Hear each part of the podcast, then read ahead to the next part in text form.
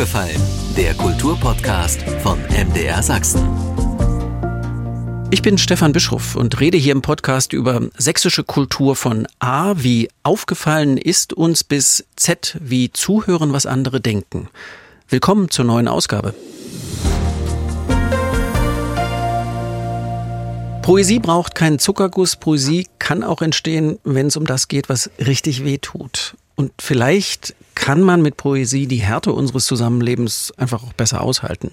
Mit Poesie kennt sie sich aus. Die in Leipzig lebende Liedermacherin Sarah Lesch, die jetzt genau dafür geehrt wird. Mit dem Lessing Förderpreis. Das ist der Anlass für dieses Gespräch mit einer Frau, mit der es sich überhaupt zu sprechen lohnt, weil sie die Welt in Worte und Musik zu bringen versteht. Hallo und herzlichen Glückwunsch, Sarah Lesch. Vielen, vielen Dank.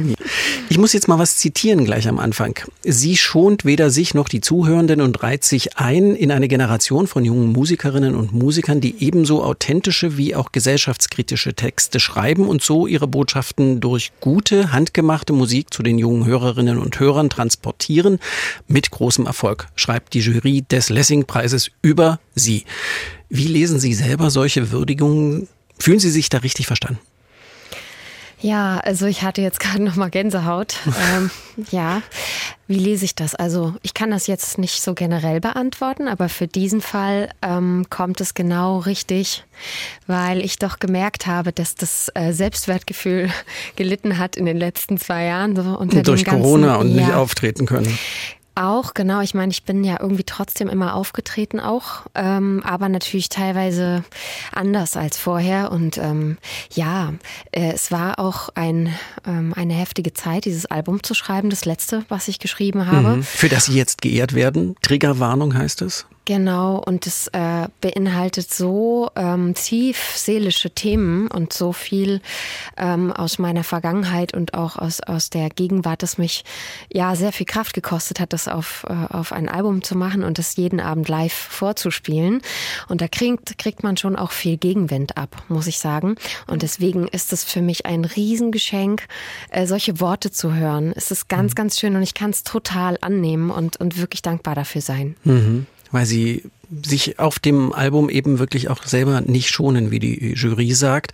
Heinz-Rudolf Kunze wird die Laudatio auf sie halten. Das ist wahnsinnig schön. Ähm, vor allem finde ich es äh, ja schön, weil ich hätte es gar nicht gedacht, dass er es machen würde, ähm, weil wir ja auch nicht immer eine Meinung sind in so manchen Dingen. Und mhm. ich finde es aber total toll, weil ähm, ja, weil das vielleicht sogar noch schöner ist, wenn man äh, so ein bisschen Reibungspunkte hat und trotzdem sich am Ende genau da trifft, wo es nämlich um die Musik geht. Mhm. Und ähm, deswegen, oh, ich fühle mich richtig geehrt und ich freue mich sehr und bin ganz gespannt, was er denn zu sagen hat. Ja, bin ich auch schon gespannt. Lessing Förderpreis für die Liedermacherin Sarah Lesch. Liedermacherin, das klingt nach Handwerk. Fühlen Sie sich als Handwerkerin im Kunstbetrieb? Ja, äh, genau. Deswegen habe ich das auch so gewählt. Irgendwie war das für mich immer klar, wenn ich mal Musik mache, dann werde ich eine Liedermacherin. Und für mich hatte das nämlich genau das. Also so was Handwerkliches, so was Geerdetes und Bodenständiges. Und das ist es für mich auch. Es ist ein Handwerk, ähm, wie viele andere auch. Und äh, für mich zum Beispiel ist es oft eher schwierig, damit umzugehen, ähm, ja, in der Öffentlichkeit zu stehen und damit zu leben, dass manche Leute einen dann auch vielleicht auch auf so ein Podest heben. Also ich bekomme natürlich gerne Wertschätzung und Resonanz ähm, und auch positives und auch negatives Feedback. Aber ja, manchmal ist es richtig schwierig, ne, wenn man dann so heilig gemacht wird, so ein bisschen, weil davon halte ich nicht so viel. Ähm, ich habe wirklich das Gefühl, ich lebe und ich versuche Gefühle zu fühlen und irgendwie durch die Gesellschaft mich zu bewegen. Und da, wo ich spüre, ich kann keine Worte finden oder ich finde keine Lösung, da finde ich halt Lieder ne? und drücke einfach mich so aus. Das ist für mich wie Atmen eigentlich. Mhm. Und kommt dann zuerst die Musik oder ist da zuerst eine Textzeile, Textzeile da? Also bei mir ist wirklich fast immer zuerst der Text da. Ich komme äh, sehr vom Text und schreibe unheimlich viele Texte. Also ich schreibe auch Prosa und Gedichte. Ähm, und meistens ist es aber schon so, dass während man den Text schreibt, wenn es ein Lied werden soll, weil manchmal will es auch kein Lied werden, aber wenn es ein Lied werden soll, dann ist irgendwie schon so eine Melodie da. Also man, man hat schon so einen Rhythmus oder so einen gewissen, ja, so einen Takt irgendwie im Kopf. Weil Worte ja auch einen Rhythmus haben können. Genau, Oder genau. Zeilen. Genau, und man kann ja auch nicht jede beliebige Melodie auf jeden Text legen. Und deswegen, ja, das, das, wenn man dem Lied gut zuhört, dann äh, kann man die Melodie hören. Manchmal. Und ich habe aber auch, ich liebe das sehr, mit anderen zusammenzuschreiben. Und ich liebe das, ähm, ja, mit tollen Musikern und Musikerinnen zu arbeiten, weil ähm, ja, ich bin ja, was jetzt das Handwerk angeht, musikalisch bin ich ja eine Autodidaktin. Also ich habe mhm. ja oft nicht das Handwerkszeug, äh, um die Sachen umzusetzen, die ich aber höre. Und deswegen brauche ich um, umso bessere Leute, die das können mit mir zusammen, weil das ist eine ziemliche Quälerei, wenn man eine Vision hat und man kann es aber nur schwer beschreiben. ja, hat, ja weil die Musik natürlich eine eigene Sprache hat und äh, Leute, die das studiert haben, die sprechen in einer Sprache, die äh, andere Leute gar nicht mehr verstehen. Genau, genau. Und da muss ich ehrlich gestehen, ich war so viel auf Bühnen in den letzten Jahren, dass ich gar keine Zeit hatte, Noten zu lernen. Ja. Ähm, und ich mache das alles, was ich mache, so so wie ich es halt mache und äh, die Leute. Authentisch die, heißt ja. doch das Zauberwort. Ja, also genau. Authentisch ist aber auch ein schwieriges Wort, finde ich. Ne? Mhm. Das, kann, das, wird auch oft so abverlangt. Das muss alles authentisch sein und ja. so. Das, ja. Ähm, ja. Äh, Sie sind Autodidaktin, haben Sie gesagt. Äh, Sie haben auch einen ziemlich harten Weg hinter sich mit Zurückweisungen, Niederlagen, verschlossenen Türen der Musikwelt. Sie haben weitergemacht. Was ist denn die Botschaft, die Lehre, die Ihnen diese schwierigen Anfangsjahre für Ihre Zeit jetzt mitgegeben haben? Oh, das ist eine schöne Frage. ähm, also das, was, äh, ja, was immer so in mir schwingt, ist so ein, ich weiß, dass wenn zu mir jemand sagt, das geht nicht, oder das schaffst du nicht, das reizt mich total, dann will ich das schaffen. und ich mag das noch heute, wenn ich manchmal auf die Bühne komme und ich merke, das Publikum kennt mich vielleicht sogar noch, noch gar nicht so richtig oder ein Teil des Publikums und ich musste jetzt so ein bisschen überzeugen. Das reizt mich sehr. Also dann wirklich äh, das zu schaffen, dass auch die mit den verschränkten Armen da sitzen, am Ende dann lachen und aufstehen, wenn sie applaudieren. Das ist das Schönste, was es gibt. Ähm, und ja, das ist bei mir so geblieben, diese Freude daran. Und ich habe ja, viele, viele liebe Freundinnen und Kolleginnen, die ja auch diesen, diesen Leidensweg haben, weil ich glaube, dass die Musik, ja, also dass das Business ist halt schwierig und ähm, ja, es ist sehr hart und gleichzeitig ist die Poesie etwas ganz, ganz Sensibles und Zartes. Mhm. Und das kann so leicht kaputt gehen ähm, mhm. unter diesem Druck. Und ich habe aber so das Glück und da bin ich sehr dankbar und ich weiß gar nicht, woher es kommt. So richtig, aber ich vermute, ich habe es von meinen Omas. Von den Omas? Ähm, ja, ich weiß auch nicht wieso. Und das ist sowas Hoffnungsstores, sowas Positives. Oder ich habe es von Bibi Blocksberg. Äh, jedenfalls bin ich Mit der sind Sie aufgewachsen? Ja, und ich bin oft wirklich nicht bereit, äh, so, so ähm, ja, dass, dass ich Dinge so negativ sehe, sondern ich, ich freue mich über jeden, der mir zuhört. Und ich habe früher halt nicht das halb leere Glas gesehen, sondern das halb volle. Und manchmal haben vielleicht auch Leute gedacht, ey, die ist doch größenwahnsinnig, so toll ist die die doch gar nicht. Und ich bin aber nach Hause und dachte so, hey, mir haben heute zehn Leute zugehört und zwei haben eine CD gekauft. Ich habe 30 Euro. Juhu. Juhu. Also, ja, wirklich. Ich habe mich einfach gefreut, weil es für mich ein großes Geschenk war, dass ich jetzt da irgendwie Musik mache und dass Leute das hören wollen. Weil daran hätte ich weiß ich nicht, ich habe daran lange nicht geglaubt. Mhm. Und vielleicht ist das dann, dass man das auch dankbarer annehmen kann, so, ne? Ja, und Sie berühren ja da auch Menschen und ob es 10 sind oder 200 macht natürlich einen Unterschied, aber wenn man Musik macht, Kunst macht, ist wahrscheinlich auch schon das Ankommen bei einem Menschen, bei einem Menschen gegenüber ein schönes Gefühl. Mhm, ja. Das stimmt. Manchmal sogar intensiver, als wenn man 2000 vor sich hat. Ja. Sie können Menschen bewegen, das spüren Sie ja. Und alle, die Sie jemals erlebt haben, wissen das mit ihrer Intensität, mit ihrer Kunst, mit den Texten der Musik, der Ausstrahlung. Wozu wollen Sie Ihre Zuhörenden bewegen? Also ich muss dazu sagen, ich ich weiß gar nicht, ob ich so sagen würde, ich will die Leute irgendwohin bewegen, hm. weil ähm, ich überhaupt kein, äh, also ich habe überhaupt nicht das Gefühl, ich weiß Bescheid und ihr nicht und ich erzähle euch jetzt mal was. Das ist nicht mein Gefühl, sondern ich will mich mit den Leuten im Raum bewegen. Ich will, dass die dass, dass die Luft schwingt und wir das alle spüren und da auf so einer gemeinsamen Welle reiten. Und ich muss ehrlich sagen, ich lerne wirklich jedes Mal, wenn ich meine Lieder dem Publikum vorsinge, dann spüren die sich anders an, je nachdem, wer vor mir sitzt. Und das ist für mich eine richtig ja, so eine richtig ganzheitliche Erfahrung irgendwie auch. Also ich finde das, ich finde das ganz zauberhaft, was Musik im Raum machen kann. Und ähm, wenn, wenn ähm, ich die Frage jetzt trotzdem versuche zu beantworten, also was ist mein Anliegen, dann ist mein Anliegen, glaube ich, dass ähm, Menschen mich sehen in meiner Emotion, mich verstehen und vielleicht mit mir zusammen da durchgehen im Sinne von, ich kenne das auch, ich habe das auch gespürt. Also um für mich so ein Gefühl zu haben, dass das, was in mir ist, okay ist. Weil mhm. ich glaube, sonst würde ich mich oft fragen, ob ich falsch bin, mhm. ob ich irgendwie, ähm, ja, ob ich das fühlen darf, was ich fühle und ob das, äh, ja, ob, also das ist, das ist verrückt, aber es ist einfach so und, und die Musik gibt mir das Gefühl, dass wir das alle miteinander teilen und dass es da so eine gemeinsame, dass es eigentlich ein gemeinsamer Weg ist. Mhm. Dafür sind Sie auch wirklich schonungslos. Das sind wir schon wieder an der Stelle, die ganz am Anfang in der Jurybegründung für den Lessing-Preis auch schon stand. Viele Ihrer Texte sind so, dass man auch erstmal schluckt, wenn man sie hört. Sie berichten sehr klar und sehr eindeutig, sehr detailreich, unter anderem von ihrer Vergewaltigung und von dieser Erfahrung. Das erfordert doch eine riesen Portion Mut, das jeden Abend oder vielleicht nicht jeden Abend, aber immer wieder zu singen. Ja, nicht nur Mut, ähm, man muss dafür auch ein bisschen verrückt sein und sich gut selbst ignorieren können, weil äh, ehrlich gesagt, ähm, äh, da bin ich äh, das erste Mal äh, an meine Grenze gestoßen, was das angeht. Also ich bin ja immer weiter durch die Republik gefahren und habe meine Texte vorgesungen, egal wie es mir gerade ging und was ich gerade so privat erlebt hatte. Und das war einiges. Und ich war immer, also wenn der Lappen hochgeht, dann bin ich da und dann singe ich meine Lieder.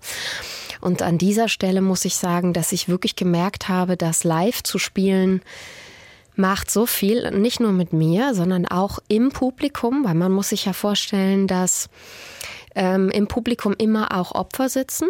Mhm. Oder Betroffene, sagen wir so. Mhm. Und ähm, es sitzen aber auch immer Täter im Publikum. Mhm. Oder VeranstalterInnen sind Täter, ja dass mhm. auch das, es gibt ja viele, weil das passiert ja alles nicht im luftleeren Raum, sondern ne, also es gibt ja auch Menschen, die das äh, ja sozusagen zu verantworten haben. Mhm. Und äh, das fand ich äh, heftig und habe auch das Gefühl gehabt, ich weiß gerade nicht, ob das, ob die Bühne und der Konzertsaal der richtige Ort ist, um an diesen Punkt also an diese Themen zu gehen, weil man, man muss auch wissen, danach muss man eigentlich auch aufgefangen werden. Und für mich geht es, äh, äh, ja, geht es genauso auch nicht so gut. Also ich habe gemerkt, ich möchte nicht jeden Tag äh, Sarah sein, die eine Vergewaltigung erlebt hat. Mhm. Und ähm, oder emotionale Gewalt oder sonst was, sondern ich möchte auch manchmal auf die Bühne gehen und, und und ich im Hier und Jetzt sein. Und ich meine, kein Mensch möchte ja jeden Tag äh, in irgendein altes ähm, Tagebuch schauen. So. Und mhm. äh, da habe ich schon gemerkt, dass es auch echt okay ist, auch wenn es ein starker Song ist, auch wenn es wichtig ist. Ich glaube, wenn die Leute auf dem Konzert berührt sind und sie hören das Lied zu Hause, dann reicht das auch schon. Ähm, mhm. Und weil viele wissen ja auch gar nicht, dass sie das Thema überhaupt betrifft. Also ich habe auch lang gedacht, Quatsch, das bilde ich mir doch alles nur ein. Ja. Mhm. Das thematisieren Sie ja auch, diesen Schuldkomplex, ja. den die Opfer ganz häufig haben. Mhm. Und das ist wirklich, wirklich Wahnsinn gewesen, diese Erfahrung, was passiert, wenn man sowas auf der Bühne sagt und da brechen im Publikum einfach Menschen zusammen. Ja, oder mhm. was haben wir für Nachrichten bekommen? Und mein ganzes Team, das waren irgendwie fünf Leute und die saßen da und haben das alles aufgefangen und irgendwann mhm. haben die mich angerufen und so geweint und gesagt, ich kann nicht mehr, ich kann nicht mehr, ich habe so viel schlimme Geschichten gelesen.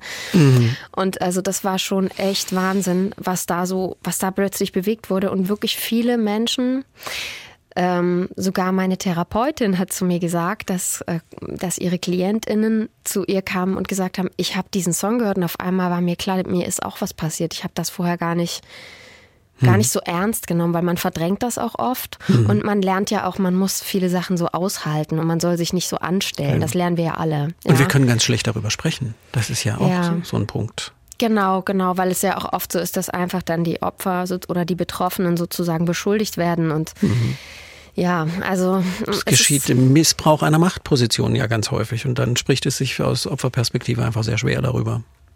Genau, und es geschieht ja auch oft in so Nuancen. Ne? Also emotionale Gewalt oder, oder, sag ich mal, Machtmissbrauch ist ja auch etwas, das mündet nicht unbedingt immer in einer physischen Vergewaltigung. Das, das muss nicht passieren, aber es kann sich trotzdem ganz schrecklich anfühlen. Übrigens für jeden Menschen. Also wir haben auch von ähm, männlichen Personen zum Beispiel viele Nachrichten bekommen.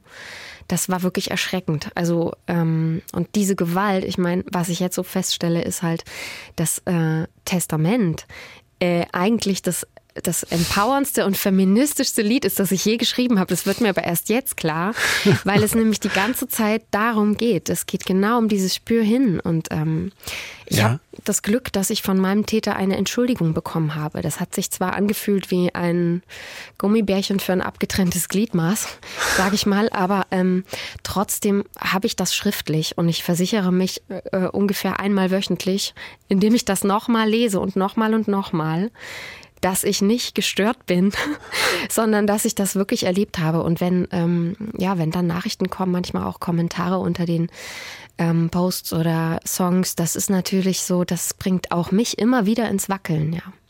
Das, ja. Jetzt haben Sie uns aber eine, eine Brücke gebaut, die ich, über die ich jetzt gerne gehe, um von diesem Thema wegzukommen, weil wir sind ja nicht verabredet, um über sexualisierte Gewalt zu sprechen, sondern weil Sie, Sarah Lesch, die Liedermacherin, den Lessing-Förderpreis bekommt und das ein ganz schöner Anlass ist, mit Ihnen über Ihre Kunst zu reden. Und die Brücke war Ihr Song Testament. Ich würde sagen, das ist so der Durchbruch gewesen. Ich weiß nicht, ob das auch Ihre Wahrnehmung ist. Der ist jedenfalls im Netz ganz oft geteilt worden. Und wenn ich das jetzt richtig sehe, taucht da die Botschaft auf, ähm, man muss Kindern mal richtig zuhören. Und ich wollte gerne wissen, welche Botschaften Sie bekommen, wenn Sie Kindern richtig zuhören. Ja, man, ähm, das ist, das ist schwer allgemein zu beantworten. Ne?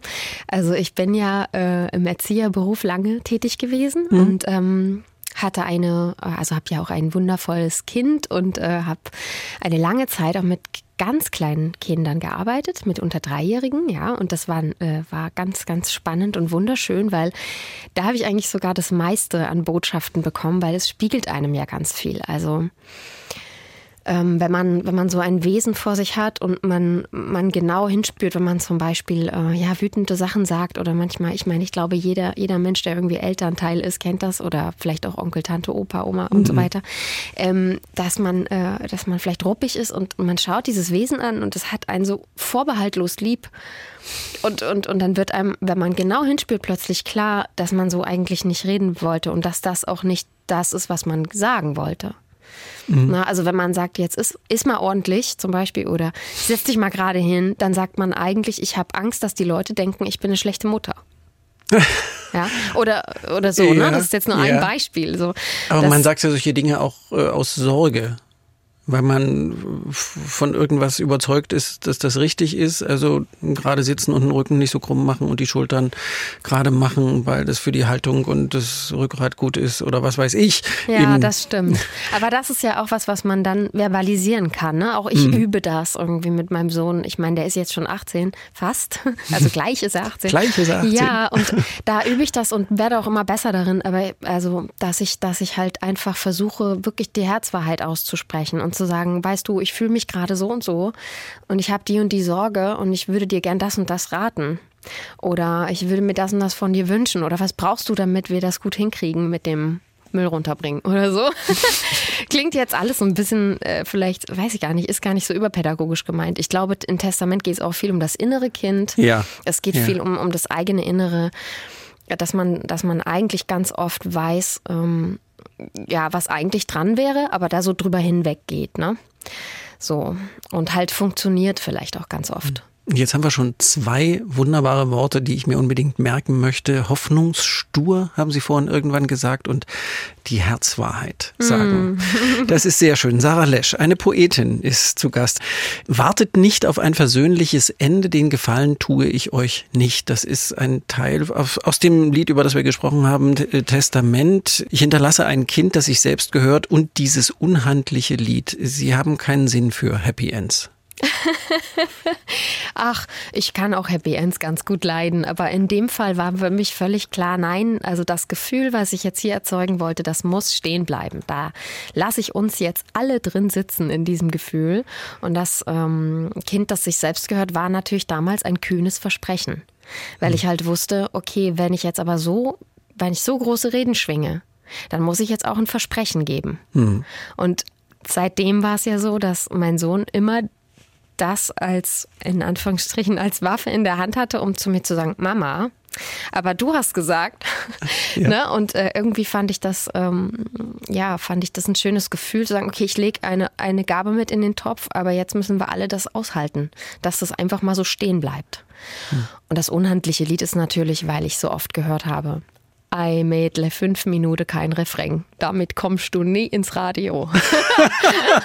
Sie haben lange in Baden-Württemberg ja. gelebt. Sie sind in Altenburg geboren und äh, genau. äh, dann sind Sie aber ganz lange in Baden-Württemberg gewesen, haben da auch als Erzieherin gearbeitet und können das Schwäbische offenbar richtig gut. Ja, das stimmt. Mädle, ich muss jetzt die Ohren echt spitzen, um zu verstehen, was, was will Sie mir denn jetzt sagen? Soll ich es nochmal übersetzen oder ging Ich, ich glaube, es ging jetzt so. Man kann ja auch zuhören. Das unhandliche Lied, das war der Stichwort, das ich aufgreifen wollte. Und dann kriegt man ganz schnell dieses Label Protestlieder. Eine mhm. wütende Frau singt Protestlieder. Wie kommen Sie mit diesem Label zurecht? Ach, erstmal ganz gut. Ich fand das eigentlich total schön. Ah, okay. Ähm, genau, und bin, bin, äh, also ich finde wütende Frauen toll. Ähm, ich finde mich auch toll, wenn ich wütend bin. Und ähm, das ist schön, dafür Anerkennung zu bekommen. Das war ein ganz, ganz ganz, ganz schönes Gefühl und ist es auch immer noch. Was aber natürlich im Laufe der Zeit passiert ist, dass sich das ja gewandelt hat, auch und auch gegen mich gewandelt hat. Und das, was daran für mich schwierig war, Sie sind ähm, mal richtig böse missverstanden worden. Und äh, mm, dann. Nicht nur einmal, ja. Äh, ja, mehrfach und dann so in der rechten Ecke gelandet, wo jeder, der mm. sich einmal mit ihnen beschäftigt hat, wissen musste, dass das, dass das falsch ist. Genau, und ja, aber auch auf anderen Ebenen bin ich da falsch verstanden worden. Ne? Also ja, das war, das war auf jeden Fall richtig schlimm, weil natürlich ist das furchtbar gewesen. Äh, man, man möchte sowas nicht. Man möchte solchen Menschen, die so, naja, ich sag mal, oder was heißt solchen Menschen? Also das Lied ist ja für alle Menschen da erstmal. Aber das ja. Lied sollte nicht dafür da sein, um, um gegen neue Feindbilder oder alte Feindbilder wieder, wieder raufzukloppen. Ne? Mhm. Das war natürlich für mich der Horror. Aber ich muss auch sagen, dass ich ähm, von allen Seiten und auch aus allen politischen Lagern sehr viel Gewalt erfahren habe, mhm. was das, also gewaltvollen mhm. Umgang mit mir mhm. bezüglich des Songs. Und da ist mir, also das hatte ich unterschätzt. Ich war ja auch noch sehr jung und hatte nun wirklich keine Ahnung und schon gar nicht, wie das Business funktioniert oder wie das so ist, in der Öffentlichkeit zu sein mhm. und so. Und ich habe ähm, da erfahren einfach, dass sich viele Leute die Deutungshoheit genommen haben darüber, was ich mit diesem Lied gesagt haben will und wie ich zu sein habe und äh, mich dann sehr mm, gemein behandelt haben, wenn ich nicht so war, wie sie sich das vorgestellt haben. Also du musst doch immer toll sein, du musst doch immer mich umarmen wollen oder mit mir ein Foto machen, du musst doch mir dann meinen Brief beantworten. Und mhm. naja, wenn das dann jeden du Tag tausendmal passiert, genau, dann kann man das ja nicht mehr leisten. Ne? Mhm. Ja, das stimmt. Und da war Triggerwarnung schon so ein Album, wo ich mich daraus wieder emanzipiert habe und irgendwie für mich nochmal so diesen Punkt gesetzt habe, dass ich dass ich in, in die Selbstfürsorge gehen kann und sagen kann, nein, das ist mir zu viel und jetzt schaut mal, wer ich bin. Aber ich bin trotzdem nicht bereit, mich nicht mehr emotional und offen zu zeigen. Ich, ich bin sensibel und ich bin nicht bereit, nicht mehr sensibel zu sein, damit ich diese Welt aushalte. Mhm. Also ich gehe einfach weiter und ich, ich stehe hier nackt und habe mein Herz aufgerissen. Und wer jetzt noch gemein zu mir ist, also über den sagt das mehr aus als über mich. Mhm. Ja, und das war eine große Befreiung für mich. Mhm. Da muss man sich, glaube ich, auch selber immer wieder ermutigen, denn als Künstlerin sind Sie ja zwangsläufig Projektionsfläche. Das können Sie ja kaum beeinflussen. Ja, Ja, das stimmt. Und mhm. wenn, wenn wir das so stehen lassen, dann frage ich einfach hinten dran, Sie sind Projektionsfläche. Für welche Ideen, welche Weltsicht, welche Vision sind Sie es denn gern oder wären Sie es gern? Mm, ich glaube, also ich finde es ähm, total schön, wenn Menschen durch mich oder meine Musik ähm, sich trauen, sich, sich wirklich zu spüren. Also was die Summe ist, bei der sie lächeln ja, was ist die Summe, bei der du lächelst? Wo willst du hingehen im Leben? Und ich freue mich total, wenn ich Leute dazu ermutige, Sachen zu machen, ähm, von denen sie nicht geglaubt haben, dass sie das können oder, oder aber die sie sich wirklich wünschen, dass die Leute sich rücksichtslos das Wünschen trauen und sagen, wenn die Sarah das macht, dann mache ich das auch. Und ähm, das ist was, was ich total schön finde. Ich finde es, ähm, ja, ich habe auch gelernt, diese, diese Krone, ich sage das jetzt mal und meine das gar nicht selbstherrlich, sondern diese, na, dass man eben diese, mhm. das annimmt, dass man sagt, okay, ich bin eine Person in der Öffentlichkeit, das ist einfach eine gewisse Verantwortung. Ich habe lang darüber gejammert und war davon sehr, sehr gestresst und genervt. Und äh, ähm, jetzt ich, äh, bin ich da reingewachsen sozusagen und übernehme sehr gerne die Rolle einer, einer Frau, die ähm, ja, die vielleicht äh, sich traut, Raum einzunehmen mit ihrem Gefühl, mit ihrer Wahrheit und die aber nicht aus ihrer Liebe rausgeht und sagt, nein, ich halte dich, ich halte dich fest, aber ich halte dich auch in der Verantwortung. Hm. Ja, also ähm, ich wünsche mir am Ende ja, dass wir alle in der Poesie und in der Musik unsere Gemeinsamkeit finden. Das ist ein schönes Wort. In der Musik und in der Poesie Gemeinsamkeit finden. In einer Gesellschaft, in der ja, Diskussionen immer gewaltvoller geführt werden, so wie Sie das ja auch gerade geschildert haben. Sie leben in Leipzig, Sie arbeiten da. Was brauchen Sie zum Schreiben? Tja, gute Frage. Ich brauche einen Computer oder ein schwarzes Büchlein. Okay, das ist Und, jetzt ja. wahnsinnig praktisch. So habe ich es ja. gar nicht gemeint. Genau, ich weiß schon, das war auch ein bisschen, äh, das war auch ein kleiner Scherz. Nein, ähm, ich brauche ja ganz viel Ritual und Ruhe und auch ein bisschen Langeweile. Also man muss wirklich die Beine baumeln lassen, damit man, äh, ja, damit man ins Schreiben kommt. So geht es mir zumindest. Und ich, ich muss natürlich Menschen um mich haben, die mich auch fordern zu fühlen. Das ist immer ganz wichtig. Also wenn man ja immer perfekt sein will und toll sein will und sich total zumacht, dann äh, funktioniert das natürlich auch nicht so richtig mit dem Schreiben. Ähm, genau, aber ich würde jetzt nicht sagen, man denkt ja manchmal, es braucht unbedingt ganz viel Leid oder ganz viel Schmerz, mhm. um ein Lied schreiben zu können. So habe ich vielleicht früher auch gedacht. Aber äh, ich glaube, nee, ich brauche vor allem Langeweile und ganz viel Ruhe und Alltag. Das tut mir total gut. Da komme ich gut ins Schreiben. Das klingt, als äh, müssten Sie dann aber arg dafür sorgen, dass das auch passiert, denn Sie sind sehr viel auf Tour. Da entsteht Langeweile wahrscheinlich eher selten. Ja, das stimmt. Ähm, ja, auf Tour sein, das fordert mich sehr. Also ich liebe die, äh, die Zeit auf der Bühne abgöttisch. Ich bin wirklich da total in meinem Wasser und ich weiß nicht, wieso das so ist, aber das war schon seit ich klein war so. Ich fühle mich da wegen wohl. Wegen der Omas, haben Sie vorhin gesagt. Ja, vielleicht wegen der Omas, aber ich weiß nicht, ob die so viel mit der Bühne zu tun haben, ne? Also, wo das jetzt genau herkommt. Mein Vater war ja auch äh, Musiker und ist viel mhm. auf der Bühne gewesen. Und ähm, aber ich habe ihn ja erst sehr viel später kennengelernt. Naja, das ist wieder eine andere Geschichte, aber ich, das auf Tour sein ist ein harter Job. Das ist auch körperlich sehr hart. Das ist ähm, ja sehr anstrengend. Und ähm, für die äh, Zeit auf der Bühne hat sich am Ende des Tages immer gelohnt. Also, ne, so, das ist mhm. natürlich klar. Aber das stimmt, man muss schon schauen. Ich habe auch eine Zeit lang wirklich zu viele Konzerte gespielt und hatte gar keinen Ausgleich mehr. Und das war natürlich ganz ungesund, ja. Und das hat auch viel mit meinem Körper gemacht. Also der Rücken ist von uns allen jetzt nicht mehr so, so ganz gesund. Also mhm. das kann ich für die ganze Crew sagen. Und äh, naja, so, so Dinge kommen dann dazu irgendwann, aber das ist halt auch normal, wenn man älter wird. Ne? Sagt eine Frau, die Anfang 30 ist oder irgendwie Mitte 30 oh, oder sowas. Nein, ich bin schon, ich gehe schon auf die 37 zu. Ja, um Gottes also, Willen. Bin ich dann noch Mitte 30, ja, oder? Ja, aber klar. Das geht durch, ne? Find aber natürlich. Ich muss jetzt ein bisschen schmunzeln, ehrlich gestanden. ja, aber es ja. ist ja so, ne, dass man trotzdem dann merkt, wenn man älter wird. Also körperliches, hartes Arbeiten, das ist eigentlich nicht so ja. Ich glaube, das ist für mich schwieriger als das geistige ähm, Arbeiten. Aber wofür sie einfach die Langeweile, das war ja der Punkt, weshalb wir dahin kamen, wofür sie die Ruhe und die Langeweile brauchen, den Alltag brauchen, den ich vermutete, den es relativ selten bei ihnen gibt. Ja, und der kam natürlich durch Corona auch wieder, ne, dieser Alltag. Also das, das klingt Ja. jetzt erstmal verrückt, aber das Ja. war erstmal eine ganz gute Pause für mich. Pause Knopf. Und ich habe früher in, in Baden-Württemberg sehr, sehr ländlich, also mitten im Wald gewohnt und war viel allein zu Hause und habe mich eigentlich auch gelangweilt, weil es dort sehr piefig und klein war alles. Und das war irgendwie äh, dann ein Modus, den ich äh, von früher kannte und der mir gut getan hat, womit ich gut umgehen konnte. Also viele sind ja ziemlich durchgedreht, dass sie jetzt nicht mehr raus können. Für mich war das erstmal so, oh, eigentlich auch ganz gut, ne? Und ich glaube, sonst wäre ich auch nie an diese Themen von Triggerwarnung so tief rangegangen, weil das brauchte dann schon diesen Raum, ne? Um, Ich meine, das hat ja auch, auch diese Pandemie hat ja wahnsinnig viel Angst ausgelöst. Ja, Klar. und ähm, ich glaube, da hat Uns hat gerade die Musikbranche ganz deutlich geschädigt, das muss man ja auch mal klar sagen. Das auf jeden Fall. Das auf jeden Fall. Und das werden wir erst noch merken, wie doll. Das wissen wir jetzt noch gar nicht, glaube ich.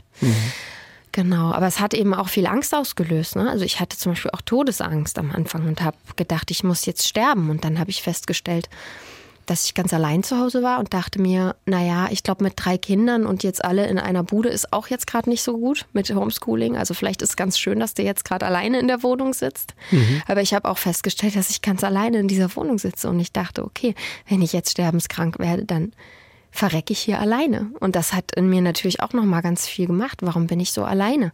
Warum, äh, wie, was hat mich so einsam gemacht und will ich so leben? Und dann musste ich noch mal richtig den Keller aufräumen. Und das war irgendwie, ist auch mit Triggerwarnung passiert. Und das ist Triggerwarnung. Ja. Deshalb ist das so ein, so ein intensives Album, das auch wehtut. Das kann man, kann man schon auch sagen. Und davor scheuen sie sich offenkundig auch nicht. Ich glaube, ich scheue mich sogar sehr, aber also ich habe schon Angst davor, ne? Und es fällt mir auch sehr schwer. Und vielleicht habe ich gerade deshalb die Lieder, weil das für mich eine Brücke dazu ist oder damit es dabei hilft, mich zu fühlen äh, und also mich fühlen zu trauen und mich auszudrücken und mich zu trauen, anderen Leuten Gefühle zu machen. Und, und sie erleben ja, dass diese Ermutigung, die sie selber brauchen, von der sie gerade erzählen, dass das auch äh, andere Menschen ermutigt, zu sprechen und zu ihren Gefühlen zu stehen. Das ist ja auch ein schönes Feedback. Ja, auf jeden Fall. Ja. Das, das ist toll. Ja. Wenn man Ihnen zuhört, Frau Lesch, merkt man, dass Sie eine, natürlich eine, eine Poetin sind, eine Frau, die genau mit Sprache umgeht. Deshalb würde ich gerne nochmal auf so ein Sprachphänomen oder einen Sprachtrend zurückkommen. Wie beobachten Sie den Trend, den ich so wahrnehme, dass wir Sprache zunehmend genauer befragen, was reproduzieren wir, mit welchen Formulierungen, wie können wir möglichst alle Menschen einschließen in unser Sprechen, wie vermeiden wir Diskriminierung und macht es Ihnen das schwer? Ähm, ja, manchmal schon, weil ähm, natürlich ist so poetisches Schreiben oder so, das ist schon dann manchmal eine Herausforderung. Aber ich mag Herausforderungen sehr gerne. Und Merkt ich finde, man. ja, ich finde auch irgendwie, also für mich ist Sprache etwas ganz, ganz Wichtiges. Das muss ich vielleicht auch grundsätzlich dazu sagen. Ich finde, dass Sprache durchaus unsere unserer Welt irgendwie Farben gibt, dass wir ähm, dadurch, also wir drücken uns damit aus und damit werden wir sozusagen auch was wir sind durch die Sprache und das macht ganz, ganz viel mit uns, ne, wie wir ein Wort benutzen. Und ich liebe die deutsche Sprache, weil es gibt so unendlich viele Worte für ein Ding und das, das liebe ich. Ich finde das ganz, ganz toll und es ist so schwer im Deutschen nicht kitschig zu sein. Es ist so schwer, ähm, ja, nicht zu hakelig und zu hart zu klingen und das ist sowieso eine Riesenherausforderung. Ähm, aber ich ähm, muss auch sagen, ich finde es schade, wenn man da sich ganz dolle dagegen sperrt, weil Sprache ist was, was sich immer entwickelt. Also ich meine, äh, wenn ich mir jetzt Lessing anhöre und dann äh, überlege, dass viele Menschen sich darüber aufregen, dass zum Beispiel Soziolekt gesprochen wird oder sich darüber aufregen, dass gegendert wird, dann frage ich mich so ein bisschen, naja, ich verstehe schon, dass du Sorge hast, das falsch zu machen, weil das ist wirklich schwierig. Also sprechen Sie über eine Person und benutzen Sie keine Pronomen. Das ist schwierig. Das Sehr muss schwierig, man, ja. Genau, das muss man erstmal richtig umlernen, ja. Und ähm, aber da, also die Menschen haben, glaube ich, Angst, da einen Fehler zu machen. Und äh, es ist aber halt schade, wenn man sich so dagegen sperrt, weil ich glaube, es gibt viele Worte, die verletzen Menschen sehr. Und das wissen wir heute anders als früher, weil diese Menschen früher keine Worte dafür hatten oder auch nicht das Recht hatten, was dazu zu sagen. Jetzt haben sie das sich genommen mit viel, viel, viel Schweiß und Blut und Arbeit. Und es ist viel Leid passiert auf der Welt und man muss es nicht reproduzieren mit einem Wort. Es gibt so viele Worte und es ist eigentlich so schön, dass äh, sich Sprache entwickelt. Und diese Menschen, die sich dann aufregen, die reden ja auch nicht wie Lessing, sondern die reden ja auch so, wie man halt heute redet. Mhm. Und so verändert sich Sprache immer wieder und kann was ganz Spielerisches sein, mhm. finde ich. Ja. Anlass des Gespräches, Sie sind jetzt auf Lessing gekommen, ist äh, die Übergabe des Lessing-Preises, des Lessing-Förderpreises an Sie. Was verbindet Sie mit Lessing? Also zuerst musste ich sehr lachen. Dazu muss ich sagen, natürlich habe ich sofort an das Gymnasium gedacht, auf dem ich war und wo ich Lessing lesen musste. Und ähm, ich habe äh, dann nochmal wieder reingehört in Nathan der Weise und so. Und dann habe ich irgendwie gedacht, Mensch, das ist ja krass, dass man das so jungen SchülerInnen gibt, ne? Weil das mhm. ist schon das ist schon äh, ja auch gar nicht so einfach, gar nicht so leichte Kost irgendwie. Ich meine, es gibt ja ähm, manche, äh, weiß ich nicht, ähm, manche Poeten, wo man so leichter rankommt, ne? wenn man jetzt äh, in der heutigen Zeit aufwächst. Und ja, und ich musste sehr lachen, weil ich dachte, Mensch, wenn das meine LehrerInnen wüssten, dass ich jetzt diesen Preis kriege, das ist ja irgendwie lustig.